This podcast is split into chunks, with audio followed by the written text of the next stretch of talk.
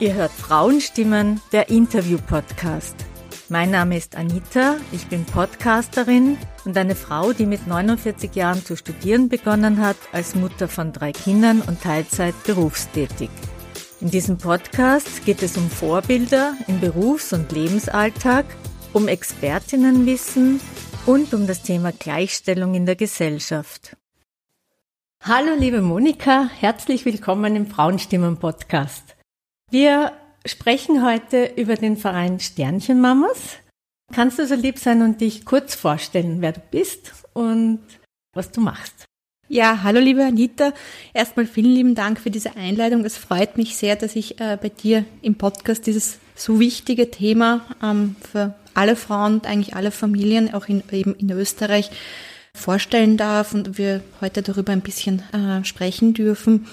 Ähm, wie gesagt, mein Name ist Monika Romanewitsch. Ja, ich bin vom Beruf Juristin und habe aufgrund meiner eigenen Betroffenheit den Verein Rechte für Sternchenmamas vorigen November, also im Jahr 2022 gegründet. Und wir setzen uns vor allem für die Verbesserung von rechtlichen Bedingungen für Eltern, beziehungsweise insbesondere Frauen auch, ja, die einen Schwangerschaftsverlust erlitten haben, ein. Du sagst aus persönlicher Betroffenheit.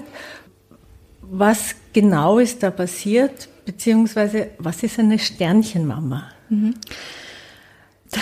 Gut, dass du das fragst. Ich habe das nämlich vorher auch nicht gewusst. Also bis September 22 war mir dieser Begriff nicht wirklich geläufig. Ähm, ich habe auch, muss ich ganz ehrlich sagen, den Begriff Fehlgeburt natürlich gekannt, ja, aber habe mir eigentlich, muss ich ganz ehrlich sagen, nicht wirklich was drunter vorstellen können. Ähm, es war so, äh, ich war schwanger und wir waren in Kroatien auf Urlaub und mir, also die Schwangerschaft war total komplikationslos, problemlos. Und mir ist dann auf einmal am Abend äh, vorzeitig in der 16. Woche die Blase gesprungen. Und ähm, wir sind dann ins Krankenhaus gefahren in, in Kroatien. Im Wesentlichen habe ich dann von einer Sekunde auf die andere, muss man ganz ehrlich irgendwie sagen, ähm, die Nachricht bekommen, mein Kind muss sterben, also ich muss äh, die Tablette nehmen, weil das Herz zwar noch immer schlägt, aber eben die Blase sich nicht mehr schließen wird. Ähm, für mich ist damals einfach die Welt zusammengebrochen. Also ich habe dann auch gesagt, wir, ich will sofort zurück nach Österreich. Also wir sind dann noch privat zurück nach Österreich gefahren. Ähm, der Umgang, muss ich auch ganz ehrlich sagen, war in Kroatien damals auch nicht der sensibelste. Ja, also da wurde einfach ähm, diese Nachricht so am Tisch hingeknallt, muss man auch ganz ehrlich sagen. Mein Mann hat nicht mit in den Untersuchungsraum dürfen. Ähm, sie wollten dann eigentlich sofort eben einleiten. Ich gesagt, nein, also wir machen hier gar nichts mal, ja. Also ich will auf jeden Fall zurück nach Österreich. Und dann habe ich auch wirklich losgeweint, ja, weil das für mich einfach so ein Schock war und wo einfach das Herz eben auch noch geschlagen hat. Ja. Und die Ärztin hat mich angeschaut und hat gesagt, naja, Sie können jetzt weinen, es bringt Ihnen aber nichts. Also, das war halt, ja, ähm, das war irgendwie, ja, ja, wirklich sehr viele Schläge ins Gesicht. Ähm, in Österreich ging es dann weiter. Also ähm, da war der Umgang schon ein anderer, muss man auch, also im Krankenhaus. Aber ähm, die Ärzte hatten halt leider auch keine andere Diagnose oder Befund oder wie auch immer für mich. Ja, also ähm, ich habe dann halt irgendwie noch gehofft, dass sich die Blase vielleicht schließt. Manchmal schließt sie sich wieder. Ähm, habe dann noch drei Wochen zugewartet. Ähm, man muss auch ganz ehrlich sagen, es was mich ein bisschen schockiert hat, war, dass es hier aus, aus medizinischer Sicht einfach auch nichts anderes gibt, wenn trotzdem noch das Herz schlägt, ja, dass man eigentlich von den, diesen Leitlinien, diesen medizinischen Leitlinien, die ja wirklich schon 20 Jahre alt sind, ja, es keine anderen Schritte gibt, als Antibiotika zu geben und eben sprechen wir es aus, ja, das Leben des Kindes äh, zu beenden, ja. Ähm, da fehlt aus meiner Sicht auch, auch, auch, auch ein bisschen an Forschung. Ja, also ich habe dann, wir haben dann versucht zu erkundigen. Es gibt im Wesentlichen, im deutschsprachigen Raum zumindest, nichts, was wir als Alternative gefunden hätten. Ähm, ich habe dann eben äh, nach den drei Wochen, also ich, die Ärzte wollten einleiten, weil sie eben Angst gehabt haben äh, aufgrund der Lebensgefahr, weil natürlich besteht eine große Infektionsgefahr dann für die Mutter, wenn die Blase nicht mehr geschlossen ist. Ähm, ich konnte aber diesen Schritt nicht gehen. Ich habe auch diese drei Wochen Zeit gebraucht. Ähm, Es wurde dann in der 19. Woche ein Fetal-MRT noch im AKH gemacht. Das ist vielleicht auch wichtig zu erwähnen, dass es solche Möglichkeiten gibt. Also äh, im AKH, äh, also das, das, AKH ist für ganz Österreich zuständig in diesem, in, in diesem Bereich. Und da hat sich eben leider herausgestellt, dass mein Sohn nicht überlebensfähig äh, sein wird, weil die Lunge sich einfach nicht dementsprechend entwickeln kann. Lunge kann man nicht transplantieren. Es war für mich aber irgendwie ein Schock, weil er war ansonsten völlig gesund ja, zu diesem Zeitpunkt. Und ja, und ich habe dann eben diese Entscheidung halt für uns beide irgendwie äh, machen müssen, vornehmen müssen und habe die, wie nennt, also man nennt diese Tablette natürlich, die man nimmt, irgendwie Abtreibungspille. Ähm, ja, man leitet einfach die, die Geburt, also man, man, man unterbricht mal mit dieser Pille einfach den kompletten hormonellen Haushalt zwischen der Mutter und dem Kind. Ähm, und dann ähm, wird die Geburt eingeleitet, nach, glaube ich, zwölf Stunden circa war das bei mir. Also da habe ich aber schon irrsinnig viele Krämpfe gehabt. Also ich bin eigentlich schon die ganze Nacht, also über zwölf Stunden eigentlich irgendwie so in den Wehen gelegen, muss man ganz ehrlich sagen, also Krämpfe und so weiter. Dann wurde es noch einmal mit einer Tablette ähm, eben die Geburt eingeleitet und dann nach drei Stunden, also wirklich heftigen Schmerzen, also ähm, das war wirklich eine ganz normale Geburt mit allem, mit Nachwehen, mit allem drumherum ähm, ja, ist mein Sohn dann tot auf die Welt gekommen. Und eben solche Kinder wie, also mein Sohn heißt Alex, wir haben ihm den Namen Alex gegeben, ähm, also eben solche Babys, ja, die, die ähm, während der Geburt oder kurz nach der Geburt ähm, oder während der Schwangerschaft versterben, ähm, nennt man eben Sternchenkinder oder Sternenkinder und daran leitet sich, daraus leitet sich eben der Begriff Sternchenmamas ab. Boah, jetzt, also jetzt muss ich mal kurz durchatmen, weil die Geschichte ist schon sehr heftig, die du uns jetzt da gerade erzählt hast. Und ich frage mich jetzt die ganze Zeit, was, was war dann? Ähm, ja, also das Problem, sage ich jetzt einmal an dem Ganzen, war, dass Alex unter 500 Gramm gehabt hat. Und ähm, das Problem ist in Österreich eben, wenn das Kind unter 500 Gramm hat und keine Lebenszeichen eben bei der Geburt oder kurz nach der Geburt aufweist, das mögen auch, ähm, das möge auch das Pulsieren der Nabelschnur sein, hat die Frau Anspruch ganz ehrlich auf gar nichts. Ja, also das Einzige, was man machen kann, ist, man kann zum Arzt gehen, sich krank schreiben lassen. Also in meinem Fall war das damals am Donnerstag habe ich entbunden, am Freitag wurde ich entlassen. Und am Montag bin ich zur Ärztin gegangen, also total fertig und man ist einfach in einem, wie in einem Delirium, ja. Also, und ähm, was keiner ansprechen will und was irgendwie niemandem so wirklich bewusst ist, ja, ist, man hat einfach die, diese Gedanken, wie ich will zurück zu meinem Kind, ich will, dass mein Kind lebt, ich will nicht mehr ohne meinem Kind leben. Und man ist aber völlig alleine, ja. Und in diesem Zustand muss man dann ähm, zum Arzt gehen und sich krank schreiben lassen. Ich kann mich erinnern, ich bin reingekommen. Ich glaube, vor mir waren so circa 30, 40 Leute ungefähr. Ich habe mir gedacht, ich kann hier keine zwei Stunden sitzen. Ich habe Blutungen, ja, ich habe ein ganz normales Wochenbett gehabt. Ich soll jetzt wirklich hier mit, mit, mit, mit dem, mit so ganz, mit dieser ganz frischen Wunde, mit diesem, in diesem Zustand warten und habe dann ähm, eben vorne noch gefragt, bitte könnten Sie mich irgendwie reinschieben, vorschieben. Ich, ich habe gerade eine stille Geburt, also hinter mir. Ähm, und da war die, Gott sei Dank, ja, war die damals so nett und hat mich dann eh gleich vorgeschoben und meine Ärztin hat mich dann einmal krank geschrieben, glaube ich, für, weiß ich nicht, eine Woche, zwei Wochen, irgendwie so. Und ich habe dann noch irgendwie, ich habe auch nicht gewusst, muss ich auch ganz ehrlich sagen, wie lange bleibe ich jetzt zu Hause? Was ist das? Ist das jetzt äh, wie ein Wochenbett zu sehen oder nicht? Also man wird überhaupt irgendwie nicht informiert. Ja? Also äh, mir wurde schon gesagt, also bitte sechs Wochen nichts Schweres heben und so weiter, ja, also, aber so, so ganz ist es bei mir nicht angekommen, dass ich eigentlich im Wochenbett bin, ja. Und ähm, auch diese ganzen Gedanken, ja, also wie gesagt, ich, ich, ich kann nicht mehr, ich, ich, ich will zurück zu meinem Kind, ja, also ich, ich konnte mit, also ich, ich, ich konnte, ich konnte irgendwie nicht, ja.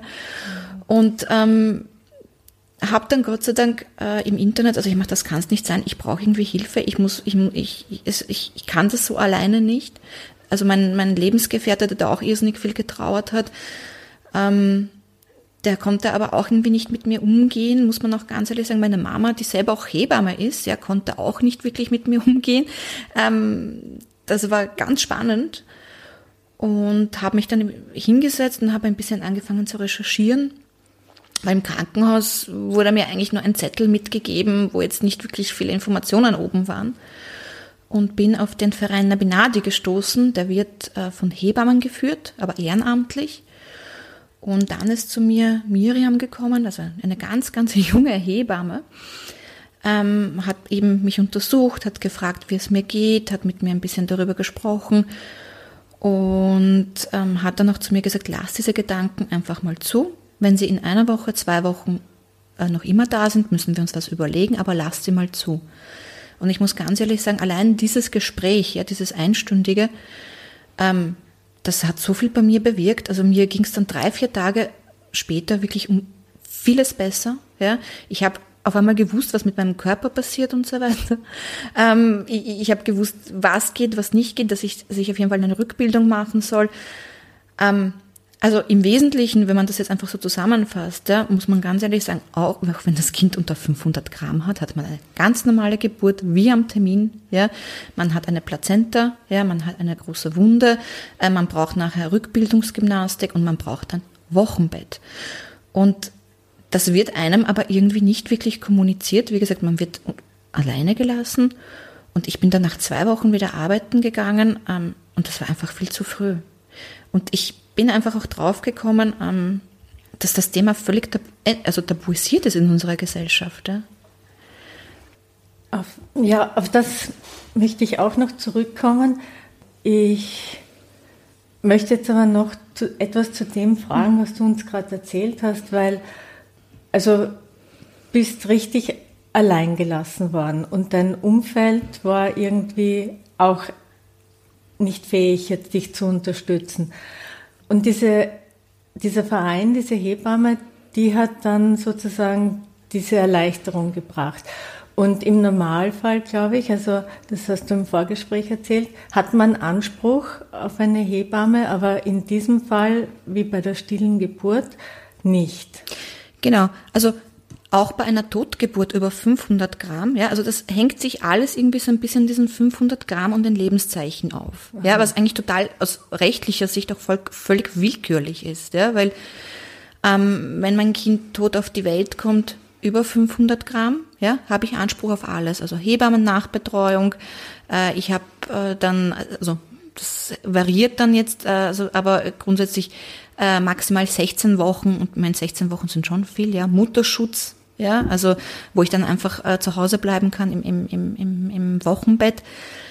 Ähm, unter 500 Gramm, wenn das Kind keine Lebenszeichen hat, habe ich gar nichts. Wenn das Kind aber unter 500 Gramm ist und aber zumindest kurz ein pulsierende Nabelschnur aufgezeigt hat, habe ich auch Anspruch auf 16 Wochen. Ach, also ähm, da, da könnte man jetzt ein bisschen näher darauf eingehen, das ist aber wie gesagt viel, viel willkürlich, weil Frauen ja ähm, im Allgemeinen oder maximal im Anspruch 16 Wochen äh, allgemeines Beschäftigungsverbot haben. Also acht Wochen vor der Geburt, acht Wochen nach der Geburt. Ja? Und je nachdem, wie man das schon konsumiert hat oder nicht konsumiert hat, um, um, um diesen Betrag reduziert sich das wieder. Ja? Aber gerade wenn man so früh meistens entbindet und nicht im, im individuellen Beschäftigungsverbot war, ja, ähm, hat man eben Anspruch auf volle 16 Wochen.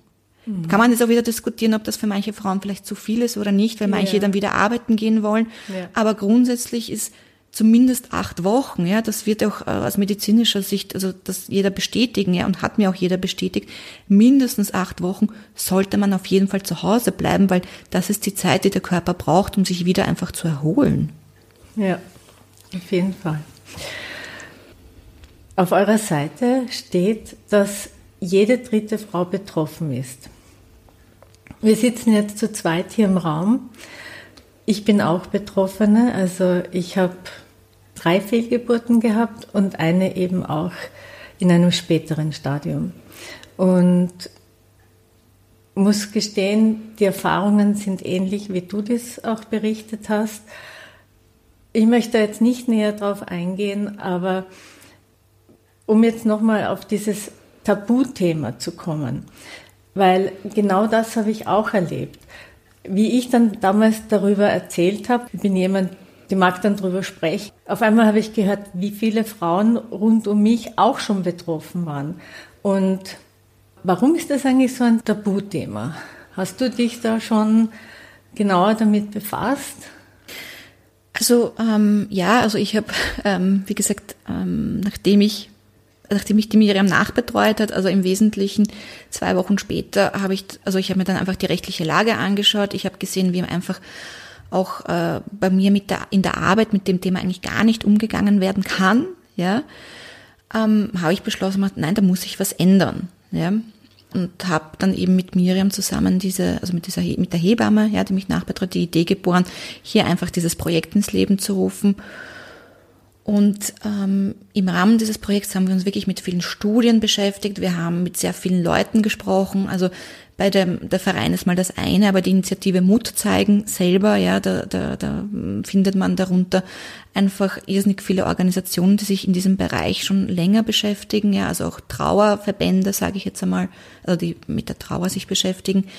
Und Tatsache ist, dass wir Menschen einfach allein, auch schon allgemein mit dem Thema Tod nicht wirklich gut umgehen können bei uns in der Gesellschaft. Ja, ähm, wir wollen, obwohl es Teil unseres Lebens ist, ja, immer wieder, ja, und auch am Ende sterben wir ja alle irgendwann.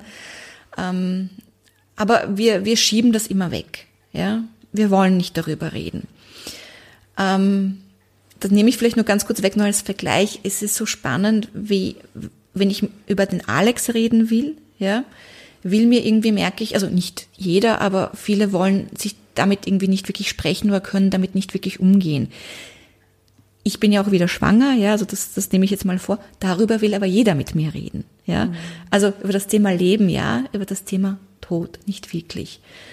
Das andere Problem ist auch, ähm, gerade bei den Sternenkindern, dass ähm, die eigentlich nur die Eltern gesehen haben, ja, oder halt die jeweilige Hebamme oder der Arzt ähm, aber nicht die Außenwelt, ja. Und die Außenwelt kann deswegen auch nicht wirklich damit was anfangen, weil die Kinder für diese Außenwelt nicht greifbar sind. Ja. Aber umso wichtiger finde ich, dass man das einfach immer wieder erzählt ja, und sagt, das war aber auch mein Kind, das Kind, dieses Kind hat existiert. Ja. Und ich meine, wenn ich mir jetzt an meinen Sohn zurückdenke, der hat ja schon ein Näschen gehabt, der hat Äuglein gehabt, der, der hat äh, Ohrlis gehabt, der, der hat, also das war schon wirklich ein kleiner Mensch, ja ähm, der, der, der Gefühle gehabt hat, der, der sich bewegt hat. Ähm, und das muss man, glaube ich, auch den, den Leuten vielleicht ein bisschen näher bringen. Das sind kleine Menschen schon. Ja, und vor allem, und für die Eltern sind das einfach Kinder. Ja, und diese Kinder, das ist, glaube ich, auch vielen nicht bewusst, bleiben bis zum Ende des Lebens der Eltern Teil der Familie. Ja, also, ähm, manche versuchen das dann vielleicht zu verdrängen, weil verdrängen ist auch so ein Mechanismus, Trauermechanismus. Ja. Aber Tatsache ist, ähm, es holt einen immer wieder ein. Ja. Und ähm, es ist, ich habe zumindest die Erfahrung gemacht, ja, oder wurde mir auch von vielen bestätigt, ist, dass man ähm, es viel, dass es viel gescheiter ist, das einfach ins Leben zu integrieren. Ja. Und ähm, was wir zum Beispiel machen ist, also wir haben so einen kleinen ähm, Sternenbärchen heißt das ja, das ist so selber genäht. Oder haben wir uns auch so einen kleinen Anhänger gekauft, ja, das ist so ein, so ein Engelchen oben. Und das nehmen wir immer als Ersatz für unseren Sohn mit, wenn wir zum Beispiel auf Urlaub fahren, ja, also der ist halt immer mit dabei, ja.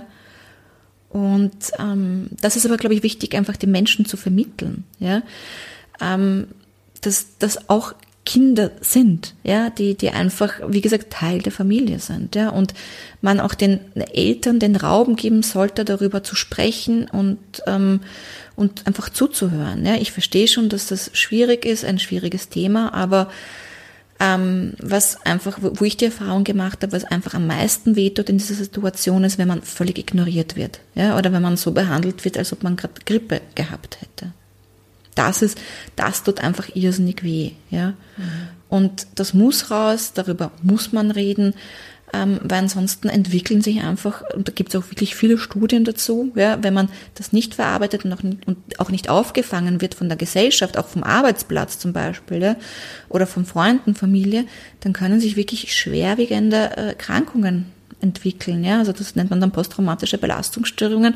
Aber das sind jetzt Depressionen ist das eine oder Suizidgedanken, aber das sind einfach auch Sachen wie Diabetes, das sind äh, Herzerkrankungen, das sind ähm, Schlafstörungen, ja, also alles Mögliche, ja. Mhm, ja. Das geht mir jetzt schon mehr nahe, als ich dachte. Mhm. Und wenn ich vielleicht nur eine kurze Geschichte erzählen darf noch dazu, ja, weil ähm, die Bernadette Kohlweis, die führt in, in Kärnten den Verein Wandelstern und ist auch selber betroffene Mama. Ähm, und die ist da auch ganz engagiert und das ist ihr auch ganz wichtig und, und sie ist da auch immer mit, mit an Bord bei diversen Politi also Politikgesprächen, die wir führen. Und sie hat mir das letzte Mal erzählt, sie hat im, im April seinen Osterstrauch gemacht, also das macht sie meistens in Klagenfurt. Ähm, und äh, da hat sie einfach Ostereier ja, also aufgehängt und hat immer die Namen der Kinder aufgeschrieben. Da melden sich meistens sehr viele Betroffene und sie hängt das dann eben auf, um das sichtbar zu machen. Und eben äh, so, macht, so arbeitet sie für die Enttabuisierung. Und da ist ein Herr gekommen, der war sicher schon um die 80 oder so, und hat gesagt, danke, dass ihr das macht und danke, dass ich das darüber jetzt endlich reden darf, ja, hier.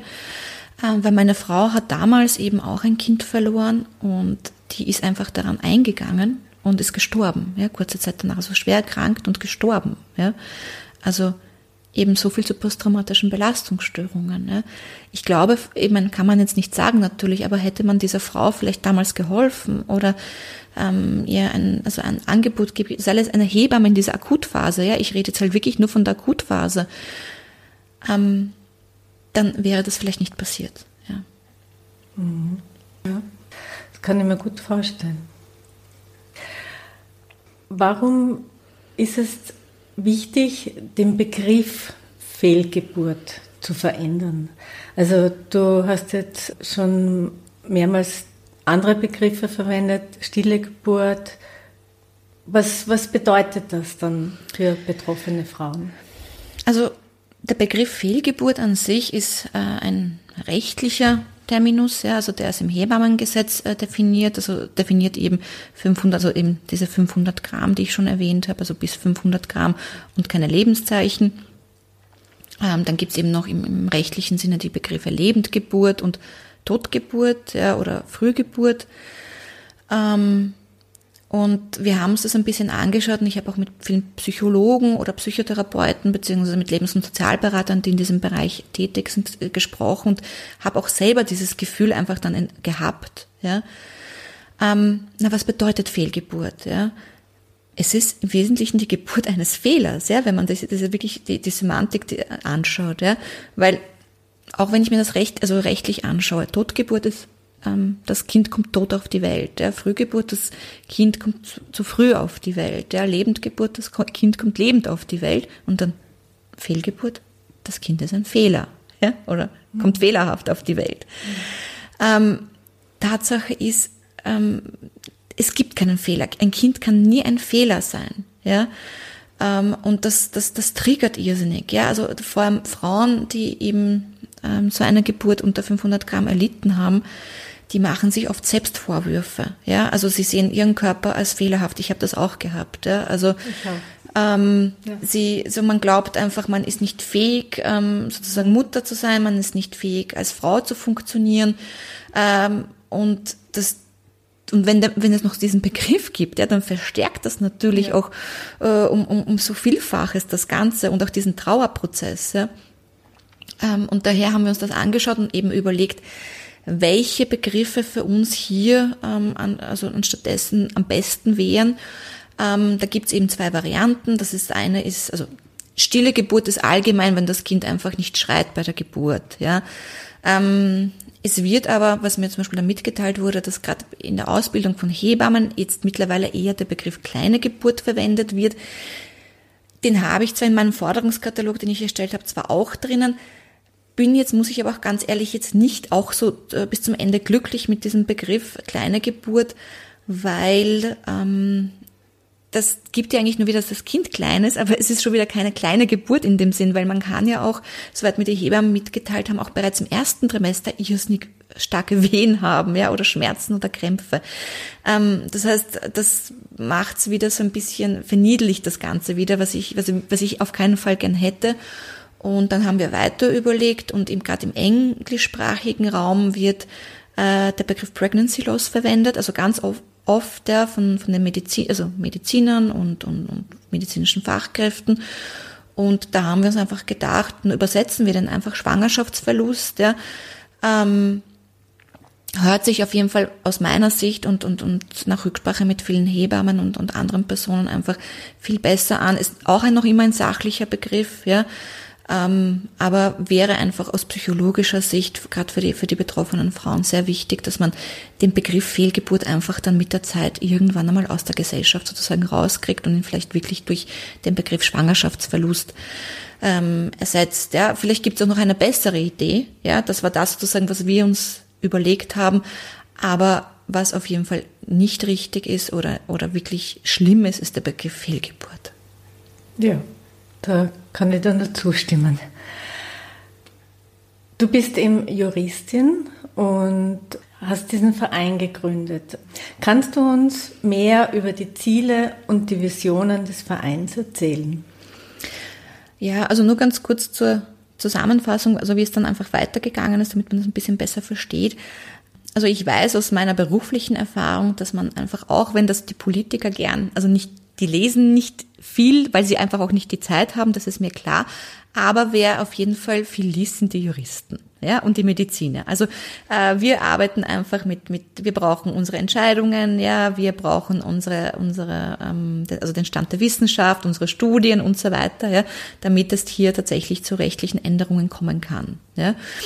Ähm, das heißt, ich habe dann einfach eben diese Initiative ins Leben gerufen, Mut zeigen und bin in Kontakt getreten mit diesen, mit diesen ganzen Organisationen, die hier in diesem Bereich tätig sind, also eben auch Hebammen, also Trauerbegleiter, ähm, auch andere, also Psychologen, Psychologinnen und so weiter. Und habe gesagt, ich kann gern meine rechtliche Expertise äh, hier zur Verfügung stellen, aber ich brauche eure Hilfe, weil ich, brauch, ich will, dass das Hand und Fuß hat und äh, wir brauchen eine fachliche Grundlage. Ja? Also wir brauchen sozusagen eine Sachverhaltsebene, sagen wir als Juristen dann immer. Und wir haben lange gearbeitet und ähm, haben uns dann eben auch zusammengesetzt und, und, und das wirklich zwei bis drei Monate dann diskutiert und sind dann eben zu einem sieben Punkte Forderungskatalog gekommen, ähm, wo wir gesagt haben, das muss sich eigentlich ändern. Es ist völlig veraltet auch, ja, also ich habe mir das auch das, äh, also die, die rechtlichen Hintergründe angeschaut. Also ich muss ganz ehrlich sagen, ähm, wir arbeiten hier mit einem mit Bestimmungen, zum Teil aus den 70er, 80er Jahren. Wir arbeiten hier im Wesentlichen, warum zum Beispiel Frauen keinen Mutterschutz unter 500 Gramm äh, haben, äh, mit einer Entscheidung des obersten Gerichtshofs aus dem Jahr 1980. Ähm, ich habe mir wirklich diese Mühe gemacht und habe mir diese Entscheidung auch äh, geholt, ja, weil ich einfach wissen wollte, wie haben die Herrschaften das damals begründet da gibt's keine Begründung. Gell? Also man muss ganz ehrlich sagen, ähm, heutzutage sind solche werden, würden solche Entscheidungen noch gar nicht mehr halten. Ja? Ähm, und deswegen haben wir dann einfach, wie gesagt, ähm, das diskutiert und wirklich viele Studien, also ich glaube, ich habe 100 bis 200 Studien gelesen, es ist auch im Papier entstanden. Äh, ich glaube, das hat mittlerweile 50 Seiten. Ähm, es gibt noch kürzere Versionen, aber wie gesagt, die Politiker haben nicht immer die Zeit, das zu lesen. Ähm, aber man muss jetzt sozusagen, man braucht ja was Handfestes mal in der Hand. Und in diesem ähm, Forderungskatalog ist, sind eben folgende Punkte aufgelistet. Also das eine ist, wie, schon, das eine ist, wie ich schon erwähnt habe, Mutterschutz. Ja. Ähm, da haben wir uns auch viele Gedanken gemacht, weil gerade in Deutschland auch eine ähnliche Initiative ähm, läuft. Ähm, mir war es aber wichtig, wie gesagt, eben dieses fachliche Hintergrundwissen zu haben, ja, hier. Und wir haben auch eine Umfrage gemacht im Dezember, beziehungsweise ähm, der Verein zwölf Wochen äh, zu dem Thema und wir haben uns darauf geeinigt, dass auf jeden Fall Frauen, die ab der 14. Woche äh, ihr Kind eben still auf die Welt bringen müssen, äh, hier auf jeden Fall acht Wochen Mutterschutz bekommen sollten nachher. Das ist einfach deswegen, weil hier bereits ähm, auch die Entbindung oder die Geburt im, im Krankenhaus stattfinden muss, ja, aufgrund des hohen Blutverlusts und der körperlichen Gegebenheiten einfach und der Ausprägung der Plazenta und so weiter und so weiter. Ähm, und die brauchen auf jeden Fall eben nachher diese Erholungsphase von acht Wochen.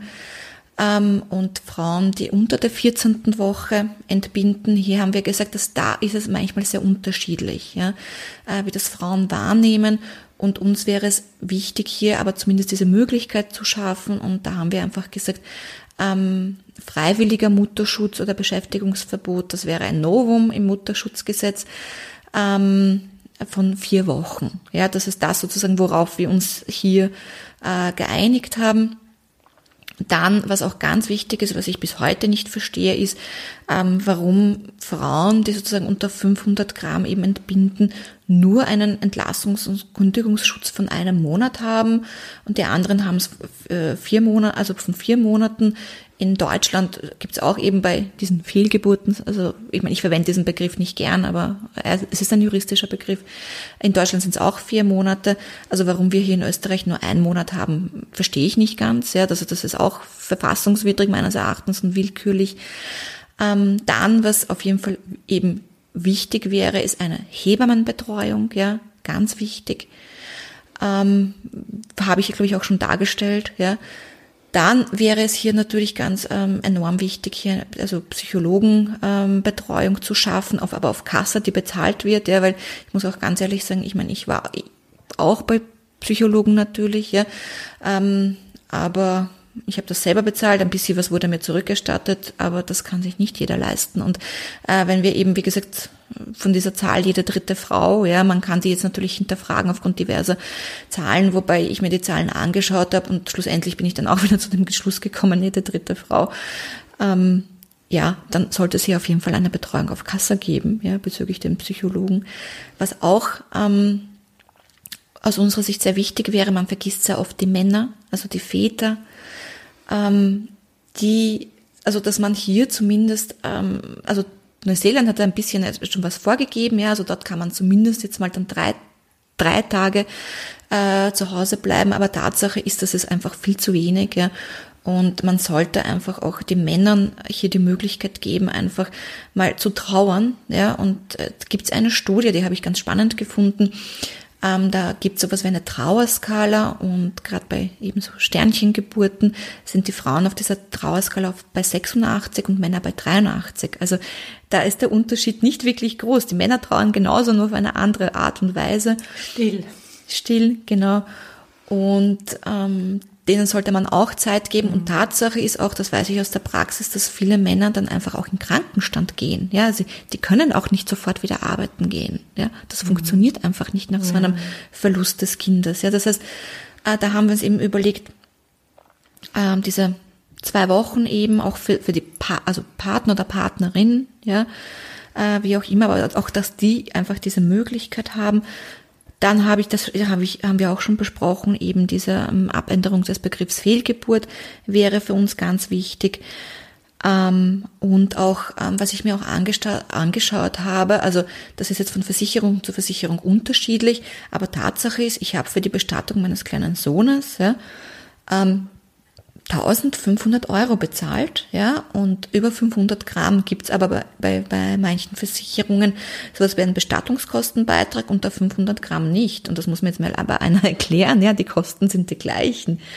Ähm, und da haben wir gesagt, wir fordern eben auch so einen bundesweiten Bundesbestattungskostenbeitrag oder, oder was, wie man das auch immer benennt, ja. Aber auch hier einfach wäre es ganz wichtig, äh, anzusetzen. Und was wir uns schlussendlich auch noch überlegt haben, also das ist jetzt zwar ein bisschen jetzt auch in diesen ganzen Politikgesprächen, die wir bis jetzt geführt haben, ein bisschen nach hinten gerückt, aber bleibt trotzdem am Plan irgendwo, ist der, ist die Überarbeitung des vorzeitig, also das, äh, die Überarbeitung dieses Mutterschutzkatalogs, wann man vorzeitig äh, in Mutterschutz geschickt wird, weil Tatsache ist, dass dieser Katalog im Wesentlichen nur ähm, ganz, also Punkte nennt, wo man aber, auch wenn man mit Frauen spricht, ja, die, der entspricht einfach nicht der Realität. Ja, das muss man ganz offen sagen. Und ähm, er ist auch nicht wirklich, muss ich aus meiner Erfahrung sagen, ganz ehrlich dafür geeignet, dass man hier tatsächlich äh, Fehlgeburten ähm, sozusagen verhindert. Ja, also gerade bei Frauen über 35 und wir sollten vielleicht alle mit der Zeit gehen und heutzutage ist es nun mal so, dass die Frauen halt äh, später schwanger werden, ja, und man ist ja ab 35 grundsätzlich bereits eine, eine, eine Risikoschwangere. Und wenn da einfach noch Punkte dazukommen, ja, die aber nicht unter diesem Katalog fallen, ja, oder man halt irrsinnig viel Stress hat, man kann jetzt darüber diskutieren, ja, also, aber es gibt sehr wohl eine Studie, die besagt, ähm, Stressfaktoren, also ganz, also durchgehender Stress, ja, kann gerade eben bei beim zunehmenden Alter der, der, der Frau dazu führen, dass es zu, zu einer Fehlgeburt kommt, ja.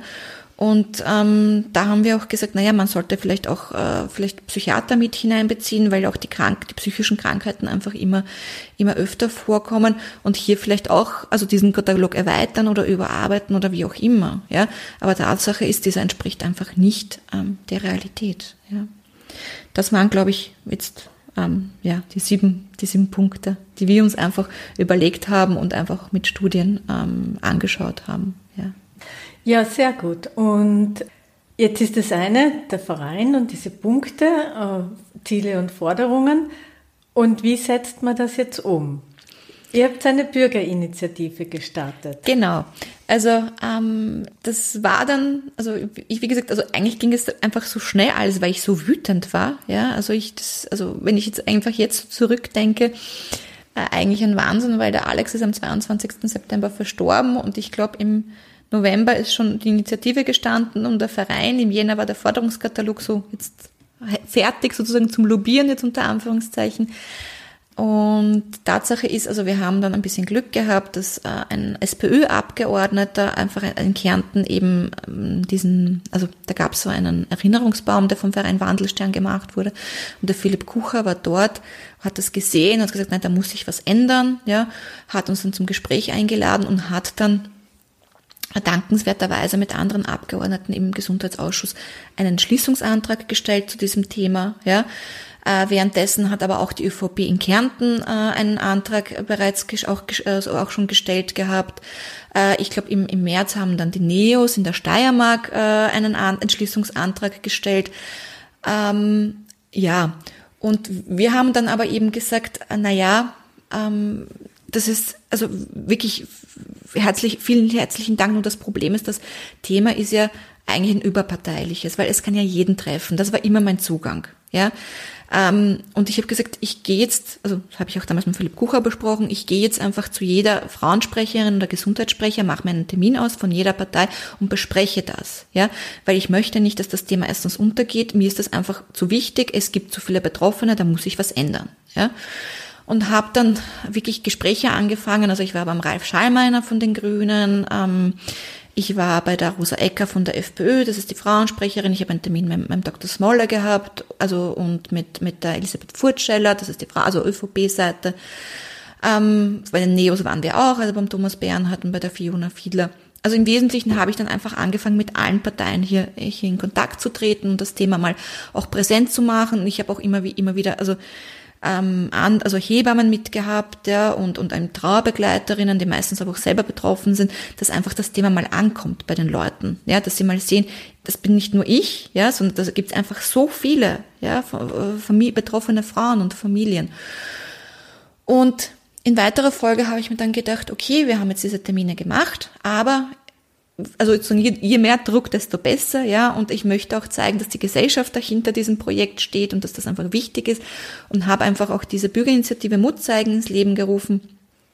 Ähm, und die haben wir jetzt dann am 1. Juni eingereicht. Die ist bereits im Parlament.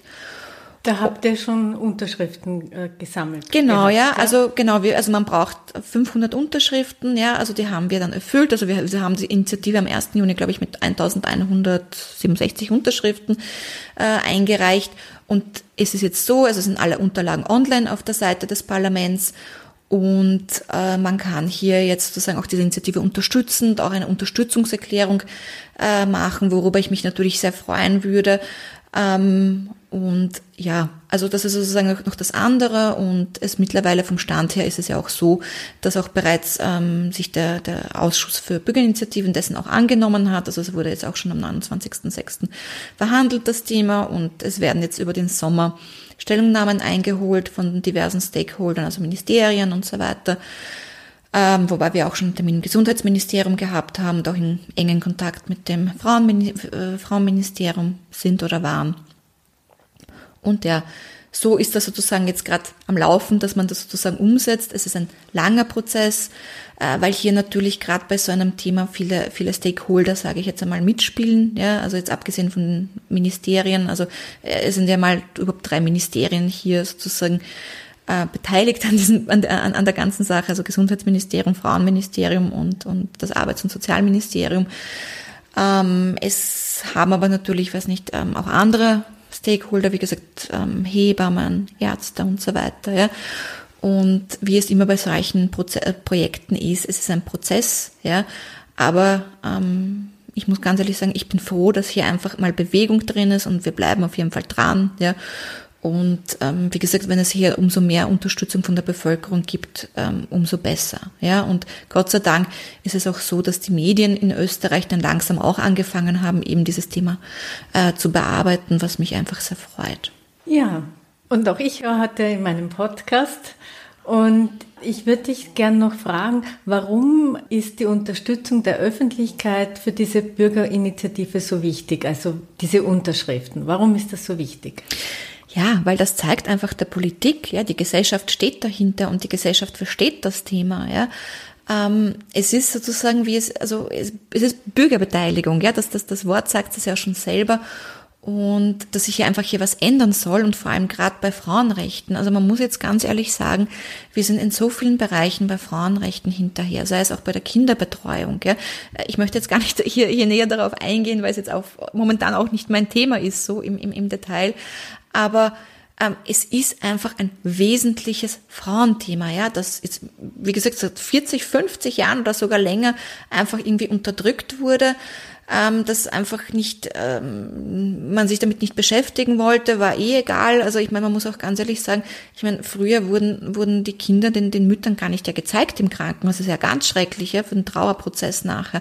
Mittlerweile hat man das geändert, ja, aber äh, noch vor, vor ein paar Jahren oder vielleicht sogar heutzutage noch gibt es ja manchmal auch so, so, so, so Vorgehensweisen, dass man die toten Kinder der Mütter auf einer, ich sage das jetzt ganz brutal, Speibschale, also dieser Schale im Krankenhaus einfach übergibt, was ja auch ganz schrecklich ist, ja. Ähm, das hat sich Gott sei Dank geändert, ja, ähm, viele Sachen, aber es fehlt noch so viel, ja, und, und wie man sozusagen, und ähm, wie bei allen politischen Prozessen, es ist ein politischer Prozess, es ist ein feministischer Prozess in einem gewissen Rahmen, es ist ein Familienprozess in einem gewissen Rahmen, und ähm, je mehr die Bevölkerung jetzt sagt, nein, da muss sich was ändern, diesen Frauen muss geholfen werden, ja, umso mehr ähm, wird auch die Politik darauf anspringen. Mhm. Wie sind jetzt die konkreten Schritte, um solche Unterschriften zu sammeln? Wo kann man unterschreiben? Wie schaut das aus? Genau, also es gibt ähm, auf der Seite des Parlaments, ja, wenn man die Initiative, also Mut zeigen, ja, heißt die, äh, mit den Stichwörtern sucht oder vielleicht wärst du so lieb, Anita, ja, und würdest dann einfach auch den Link äh, verlinken. Mach ich auf ja. jeden Fall. Ähm, kann man sozusagen, und dort kann man, äh, also Unterstützung steht, ist eigentlich alles ganz einfach erklärt. Ja? Da steht einfach entweder Stellungnahme abgeben zur Initiative oder äh, Unterschrift, also Unterstützungserklärung abgeben, ja. Und ähm, so kann man das einfach so nach außen eben unterstützen, aber auch natürlich darüber reden, ja, gerade in der Gesellschaft oder oder auf Social Media teilen, ja, wäre ganz wichtig, ja. Also das sind einfach so Schritte, die die die, die hier wichtig wären ähm, aber vor allem eben auf der Seite diese Unterstützungserklärungen abgeben. Das, wie gesagt, man, man muss seinen Namen eintragen. Ich sage jetzt auch noch dazu, man muss österreichischer Staatsbürger sein, also das ist die, die Voraussetzung dort. Das wird aber eh alles abgefragt. Dann kommt noch ein E-Mail zum Bestätigen, das vergessen vielleicht manche manchmal. Ähm, und dann einfach noch dieses draufklicken und dann ist die Unterstützungserklärung innerhalb von einer Minute, zwei Minuten abgegeben. Also ganz einfach. Sehr gut. Ich werde es auf jeden Fall machen. Danke. Und ja, jetzt haben wir im Großen und Ganzen über all das gesprochen, was wichtig ist. Ich möchte jetzt am Ende noch ein bisschen darauf eingehen, dass das Umfeld Schwierigkeiten hat. Da wollte ich dich jetzt noch mal fragen, wie können Freunde, Familienmitglieder Frauen in dieser schwierigen Zeit besser unterstützen? Was hätte dir geholfen oder hat dir geholfen? Also ich meine jetzt ja. konkret im mhm. Freundes- und Familienkreis, weil die Hebamme hat dir ja geholfen, ja, genau, ja. aber im Alltag, im, im Leben. Also das sind ganz einfache Sachen, ja. Also es ist vor allem auch dieses, ich habe auch oft erlebt, und das ist bei uns in der, also in Gesellschaft so, wenn du was brauchst, melde dich. Das ist ein ganz falscher Zugang, ja, weil die betroffene Person wird sich nicht melden. Ich habe mich auch nicht gemeldet, ja.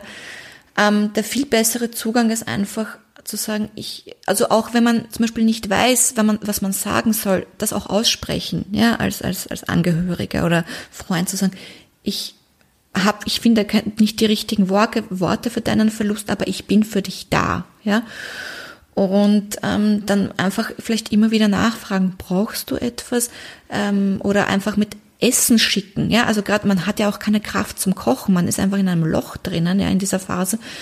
Ähm, oder einfach fragen, soll ich dich besuchen kommen? Und wenn einmal kommt, nein, danke, es lieb, aber heute nicht, sich trotzdem in einer Woche nochmal melden und fragen, ja. Einfach auch dranbleiben. Ähm, das hätte, glaube ich, wirklich, wirklich, wirklich viel geholfen. Wie gesagt, für einen Dasein, ja. Ähm, und auch zuhören vor allem, ja. Und das einfach aushalten und zuhören. Das ist einfach ganz, äh, ganz, ganz wichtig.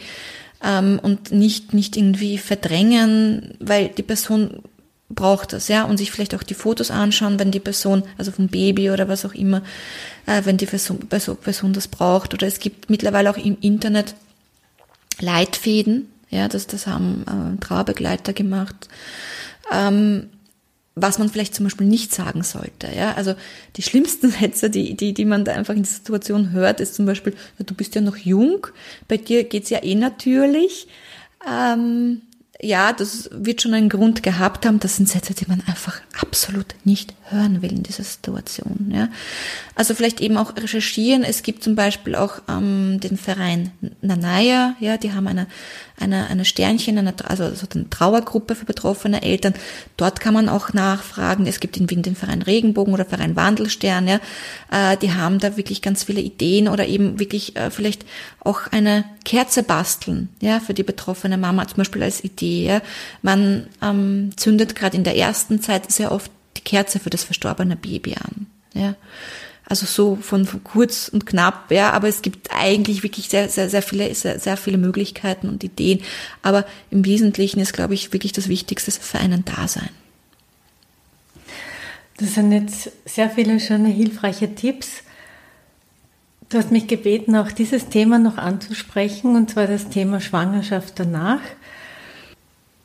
Wie können Frauen nach einer Fehlgeburt Hoffnung und Zuversicht für eine gesunde Schwangerschaft in der Zukunft finden? Das ist eine gute Frage. Äh, wirklich eine gute Frage. Also ich kann jetzt aus meiner eigenen Erfahrung sprechen. Ja, ähm, man sollte sich auf jeden Fall Zeit geben. Ja, also es, man kann nichts erzwingen. Ja, das ist mal das eine. Bei mir ist es jetzt grundsätzlich so, also ich habe mich dann offenbar in dieses Projekt so stark reingetigert und habe einfach das Thema Kinderwunsch auch völlig auf der Seite irgendwie dann gelassen, ähm, weil ich auch immer noch im Trauerjahr war, dass dann offenbar äh, die kleine Maus, die jetzt gerade unterwegs ist, ähm, sich gedacht hat, na, ich komme jetzt doch, ja. Ähm, aber ich glaube, das Allerwichtigste ist einfach das anzunehmen, so wie es ist, sich es, es, es hört sich leichter an, als es ist, aber einfach sich nicht unter Stress zu setzen, weil je mehr Stress man sich selbst macht, ja, umso weniger natürlich kann der Körper sich vorbereiten. Ja. Ähm, aber wirklich auch psychologische Hilfe in Anspruch nehmen so, und einfach schauen, was einem gut tut. Ja? Wenn einem der Wechsel des Arbeitsplatzes gut tut, dann sollte man das machen nach, nach, nach so einem Schicksalsschlag. Wenn, wenn man sagt, ich, man braucht jetzt eine Auszeit, dann sollte man sich diese Auszeit nehmen. Also ganz ehrlich, ja. Ähm, wenn man sagt, man, ich muss jetzt noch länger im Krankenstand bleiben, weil ich einfach das verarbeiten muss, ja, dann ist das auch okay. Wenn ich aber auch sage, ich will jetzt arbeiten gehen, weil ich halte es überhaupt nicht mehr aus, ja, ist das auch natürlich okay. Ja? Also alles, was einem gut tut ähm, und vor allem aber wirklich, glaube ich, psychologisch einfach bearbeiten und wieder um wieder Hoffnung zu finden und, und ähm, dem eigenen Körper zu vertrauen. Ja? Ähm, nur so weil ich jetzt eben, ich bin jetzt eben wieder schwanger, aber gerade im, im Trauerjahr, ja, also das habe ich mir selber jetzt nicht ausgesucht. Ja. Also ich muss auch ganz ehrlich sagen, ähm, die Schwangerschaft ist bis jetzt nicht leicht, ja. Also es ist zwar jetzt alles soweit so gut komplikationslos, aber vom psychischen her einfach, weil man sich irgendwie trotzdem mit dem toten Kind auseinandersetzt und jetzt mit einem lebenden. Ähm, und das ist immer so ein bisschen, ähm, ja, man, man, man muss sich aufteilen, ja, hört sich jetzt irgendwie so blöd an. Ähm, ja, also es ist wie gesagt ähm, schwierige Situation und ich würde mir jetzt auch ganz ehrlich wünschen, dass man hier, also gerade auch im Hinblick auf Folgeschwangerschaften nach so einem mm, Verlust, ja, äh, hier einfach wirklich vielleicht auch im Mutter-Kind-Pass freiwillig psychologische Beratung oder psychologische Hilfe implementiert. Das wäre wirklich ganz, ganz, ganz wichtig. Ja, ähm, das wird das wird unterschätzt, aber ich ich habe gerade im ersten Trimester, wo es ja natürlich immer sehr kritisch ist, ja, ähm, also ich habe jeden Tag ähm, Panik gehabt, dass mir die Blase wieder platzt. Ja? Ähm, damit muss man mal umgehen lernen. Ja? ja. Hast du eigentlich mit deinem Mann das Thema auch noch aufgearbeitet?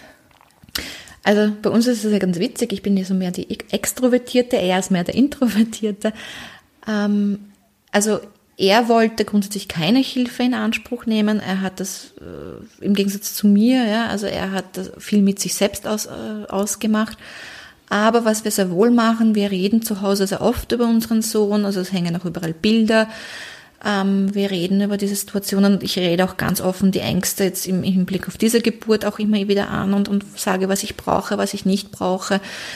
Ähm, und ähm, er ist da auch im, eigentlich bei allem dabei, ja, also ich weiß nicht, wenn wir irgendwo unterwegs sind, also wir haben zu Hause so ein kleines Häuschen gebastelt, also wo die Urne drinnen steht, ähm, dann nimmt er auch manchmal was von Kleinen mit oder stellt dort Blumen hin zum Beispiel, ja, also das ist sozusagen unser Zugang, ja, und wie gesagt, er hat es ein bisschen anders, äh, also das Thema anders angegangen, aber Nein, wir reden ganz, also wir reden zu Hause ganz offen darüber und zum Beispiel auch Weihnachten. Also für uns war das ganz klar, dass der, dass unser verstorbener, Sohn auch Platz am, am, am Tisch hat. Ja, also da ist einfach eine Kerze gestanden zum Beispiel. Ja. Also das wird ganz offen bei uns kommuniziert. Sehr schön. Also das Bild mit dem Blumen, also das finde ich wirklich unter Kerze sehr, sehr berührend und schön. Ich denke, wir beenden jetzt das Interview. Herzlichen Dank für deine Offenheit. Herzlichen Dank für dein Engagement und das Gründen des Vereins und der Bürgerinitiative. Und ich hoffe sehr, dass ganz, ganz viele unterschreiben und alles Gute für die Geburt und für dein Baby und für euch, für die Zukunft. Ja, vielen lieben Dank, Anita, und vielen lieben Dank für die Einladung und dass ich einfach ähm, über das Thema auch heute sprechen durfte, weil das einfach so wichtig ist, dass sich hier endlich was ändert. Und ähm, wir sagen eh alle immer wieder, die hier an diesem Projekt beteiligt sind, für uns ändert es nichts mehr. Ja, also bei uns ist sozusagen der Zug abgelaufen. Aber es ist uns einfach so wichtig, dass sich was ändert, weil wir wissen, wie viel Schmerz ja, das mit, sich bringt und ähm, was für ein Verlust. Und wir uns ist es wirklich ein Anliegen, dass Frauen, die nach uns kommen und die werden kommen, ja, leider, es ist halt nun mal so, einfach ähm, besser auch hier aufgefangen werden. Dankeschön. Das war Frauenstimmen, der Interview-Podcast mit Anita, wo ihr spannende und interessante Frauen kennenlernt und Denkanstöße zum Thema Gleichstellung bekommt. Hat euch das Thema gefallen? Dann erzählt doch anderen davon. Ich freue mich auch, wenn ihr die Folge auf Facebook oder Instagram teilt oder anderen vom Frauenstimmen Podcast erzählt. Danke euch fürs Zuhören. Bis zum nächsten Mal.